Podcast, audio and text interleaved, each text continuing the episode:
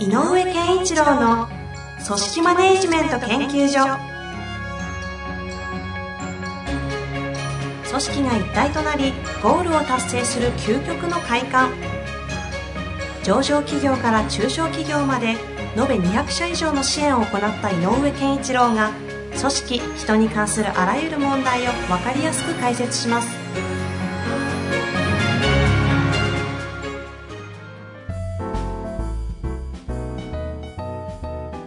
こんにちは、遠藤和樹です。井上健一郎の組織マネジメント研究所。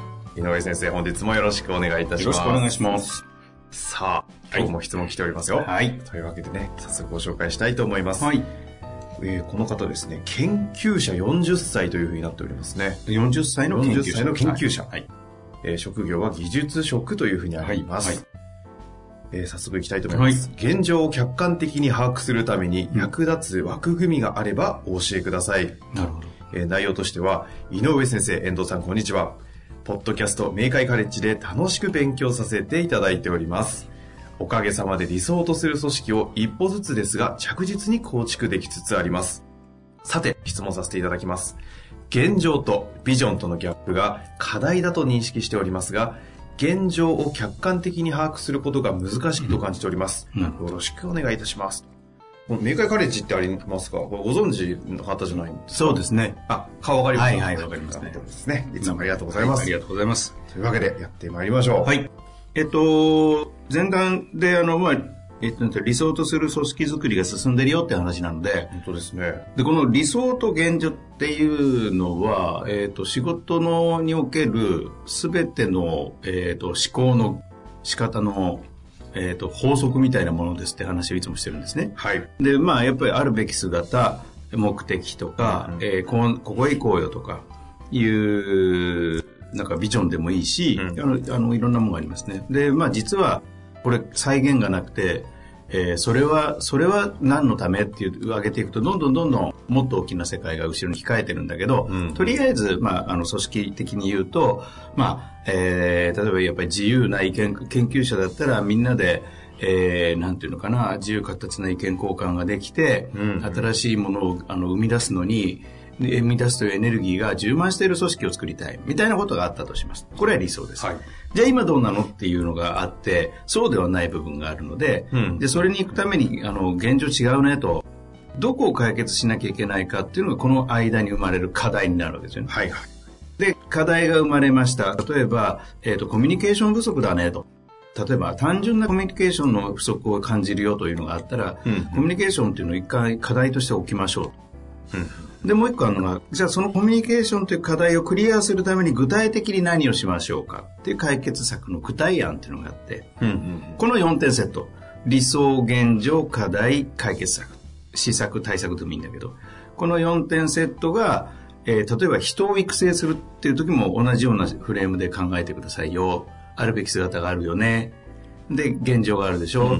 で、じゃあ、そのあるべき姿に現状から向かうためにどんな課題があるの？クリアしなきゃいけないことがあるの？じゃあ、それはどうやってクリアするの？この4点セット。うん。で、えっ、と、研究者だから、例えば0から1を生み出すなんていう仕事も傍らでやってると思うので、えーそうですよね。そういう場合は、えっ、と、理想っていうのが見えなかったりする場合もあるし、うん逆に言うと理想しかない場合もあるよね。うん。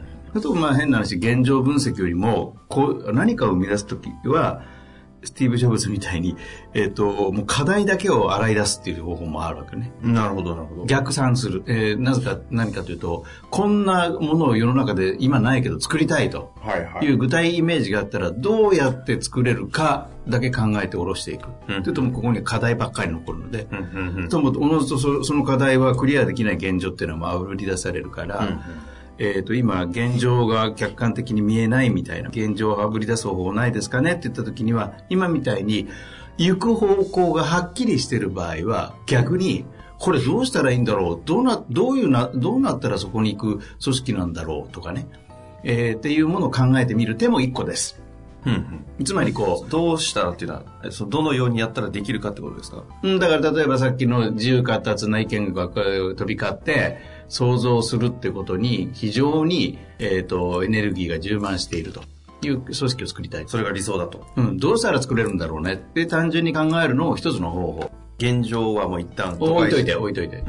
で、えっ、と、それはもうみんなが、やっぱり、えっ、と、自由活発な意見交換ができるってことは、やっぱりこう、なんだろうかな、えっ、と、マイナス面でも隠さずに言えるか、いうのが大事なんじゃないってなる。うん。そういうこと、要するにこう、現状を無視して、そういう組織ってどうしたらどういう組織でどういうことが条件だろうねと。その理想が整う条件みたいなのをか、もうみんまあ、例えばこう語って言葉として出してくると、今言ったみたいに、えっ、と、マイナス面っていうのも隠さずにみんなでそれを、えっ、と、語れる方がいいよねと、うん。明るく、ん。ってなったら、いや、でもちょっと待ってよ、今現状そんなことできてないじゃんって。これ今度逆に戻ってくるわけで。ああ、だから現状から入って課題を抽出するだけではなくて。そうそう、あの、現状、うん、現状だけが見え、セットだからね。うんうん。今度はそれじゃない現状をかいあの解決するっていうあの解決策であるわけでいろいろあのだからよ4つあるよと理想と課題と現状と解決策って4つがあるよっていうことで、うんうんえっ、と説明するときに理想に向かう現状から理想に向かうための課題がありますね。っていうのはあの一つのあのなんだろうな。整理された順番のように聞こえるんだけど、うんうん。順番はそこにあんまり、えー、とこだわらなくていい。この4点がちゃんと揃ってるかなっていう。4点の視点がもの、えー語れてるかかなみたいな方が理想現あ理想課題現状解決策みたいなのがうん。ちゃんと語れてるかっていうか、うんこう言語化できてるか言語としてできてるかっていうことが重要なんでそれが、その 4, 4つの条件というか4つのこうファクターが一つのこうフレームとして、あワンパッケージというふうに考えればいいってことですね。で、それ揃ってないと、どっかがずれてる可能性があるので、うんさっき言ったか解決策ばっかりやったって、本当にその解決策が正しい課題、あ解決策なのっていうのが、現状とかとすり合わせてないと意味がない。ど。あなので、はいえっ、と、どこから入ってもいいですよ。なので、今その、えっ、と、理想としているものが多分この人ははっきり見えてるので、えーっていう話だと思うのね。うんそうその理想か理想に向かうためにはんどういう条件が整うことが大事なんだろうかと。えっ、と、現状を無視して条件、前提条件みたいなのを揃えるっていうのを一回やってみると。っていうのが一つ。それともう一個、えっ、と、現状、客観的にってあるんだけど、現状分析って、客観的にできない可能性がたくさんあるのね。なぜかというと、組織問題で言うと、うんうん人の感情がうごめいてたりするので、裏っ側で。だから、まずはこの人が感じる、主観的に捉えた面問題点っていうのを洗い出してみる。ほう。あ、その問題点になる前に一旦その現現状主観的状況を把握すると。うんなんか気持ち悪いねとかね。あなんか、うん、決して仲悪いわけじゃないけど、なんか突っ込み足りないな、みたいなねあ。。うん。まあ、明確に思ってることでいいわけですね。そうあいつとあいつ仲悪いとか。そうそう。俺こいつ嫌いとか。そうもうあればだ一旦出すと。そう。それで、次。それ解決、自分で感じてるものが解決したら理想に向かう組織に近づくの？うん。で問いかけてみると、うんうんさっき言った仲悪いよねと。そりゃそうだ、あいつら本当に仲悪いの困るもんなって。うん。うん。で、いや、仲悪いって本当に心を開いて仲はいい状況まで行くのか、それとも、やっぱり、まあ、研究って言ってるから、みんなで開発してるときに、やっぱりこう、建設的になれるっていうことが条件だよねと。そしたら、建設的になるためのし、今度解決策として何か考えればいい。だから、そうすればもう、この方がかもし感じているとしたら、えっ、と、仲が悪いというふうに感じていることが、えっ、と、解決することで理想に向かうなっていうふうに感じて、なおかつ感じていれば、うんうんそれ対いや対策打てばいいし、で、それが違ってたら、えそれは、えっ、と、理想のための解題、えー解えー解決すべき現状ではないかもしれないよね。うん。うん。うん、だから別にこう、きちっと正解がバシッとこれだって決まって、正しいも、えっ、と、なんていうの、理屈が整って、はい。はい。対策までいくっていう全部がセットではなくていいですよ。うん。うん。うん。だからまあ、あのーで、理想の組織、でもう一個言うと、えっ、と、なんかフレームないですかっていうので、フレーム的な話をすると、今言った、前から言ってるように、関係性みたいな、えーことで、えー組織を語ってみること。あの仲がいいとかだけじゃなくてさっきから言うようにこういろいろお互いに建設的になれてるかとか中あのお互いが尊重し合ってるかとかっていう関係的なもので考えることと、うんうん。それからみんなが向かってる方向が同じっていう方向性として捉える。だからフレーム的なところで言うと関係性どうですか？方向性って皆さんどうですか？っていうことをちょっと見てそこにおける、うん、意外とバラバラだな。うんうん。ってなる。でも時よく言うようにバラバラは悪いことではないので。この人という、まあ、人人事とか組織マネジメントという領域においての現状を見る一つのこうフレームというかこう観点として、方向性と関係性っていうのはこうポンポンって出てくるのはななぜなんですか？えっと、やっぱりリクあのす組織っていうのは目標達成しなきゃいけないし例えば成果出さなきゃいけない、うん生産性上げなきゃいけない研究者であれば、えっと新たなるなんだろうものを生み出さなきゃいけないうんうん。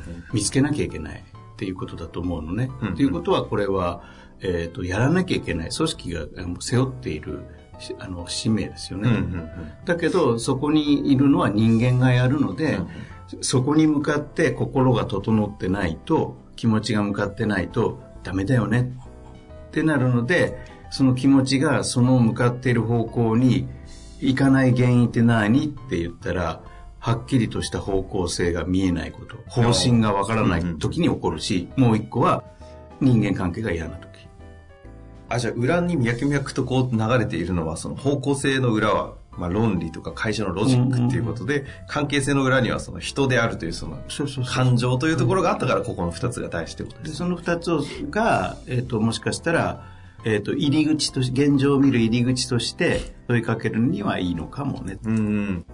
少し具体的に例えばじゃあ先に関係性というところで言うと、うん。関係性がどうかっていうのは現状見れている状態とこう見れていない状態とこうどういうふうに見れてれば現状把握できてるんですか？関係性がいいかどうかは、えっと、なんていうのかな、あのみんなが、まあ、特にこれね、えっと、上下みたいなのは重要で、上下？上司？と上司？部下？あ上司？部下、はい。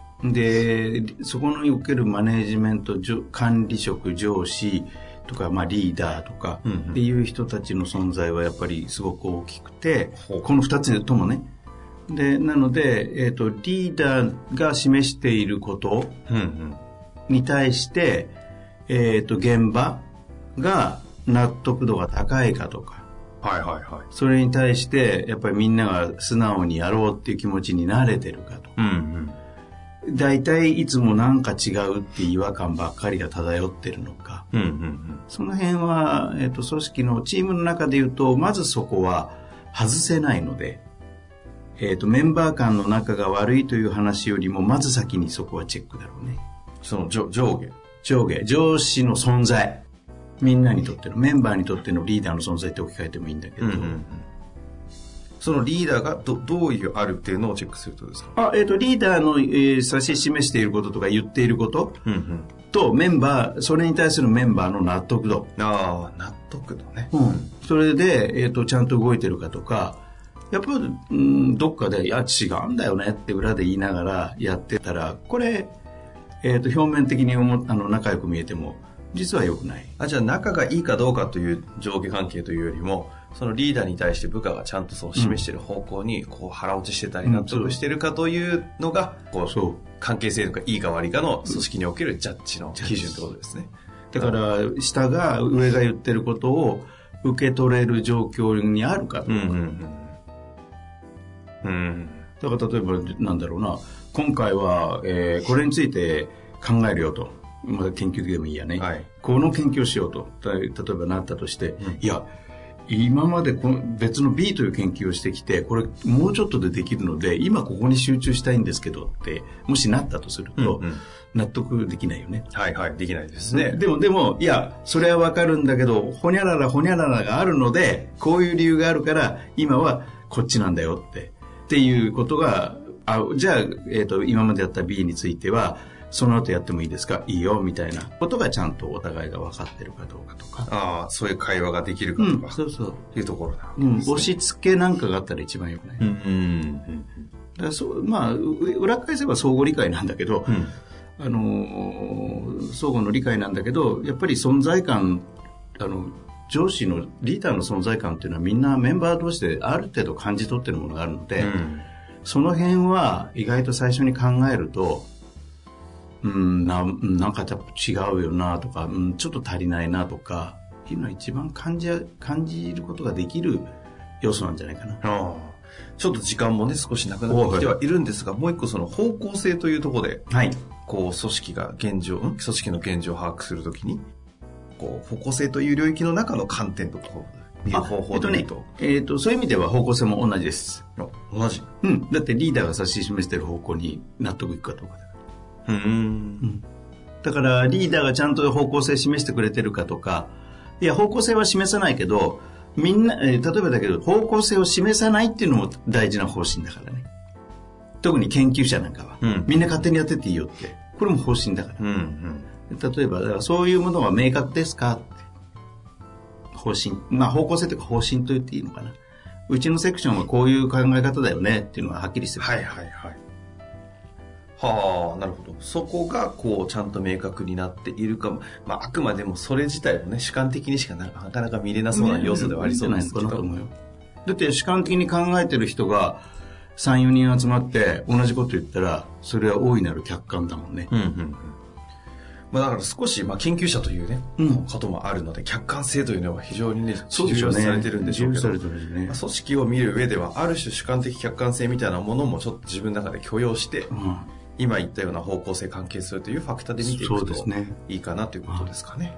だから、えー、ともうちょっとま,、えー、とまとめて言うと、はい現状が起こってるのにはその背景とかないろんなものがあるのでそこにアプローチする感覚感覚で、うんその中で、えー、と組織の場合一番大きな背景にあるものの要素としてリーダー上司の存在っていうのは実はかなり大きな存在感、うんあ部分なので、うんうんまずそこから考えてみるのは手じゃないですあかね。リーダーというところから見るということですね。うんうんまあまさにこの方、この雰囲気からしますと、研究職におけるリーダーな感じがしますからね。そう、だからご自身をまずねとかね。うん、そういう風になってくるのかもしれません。そうかもしれない。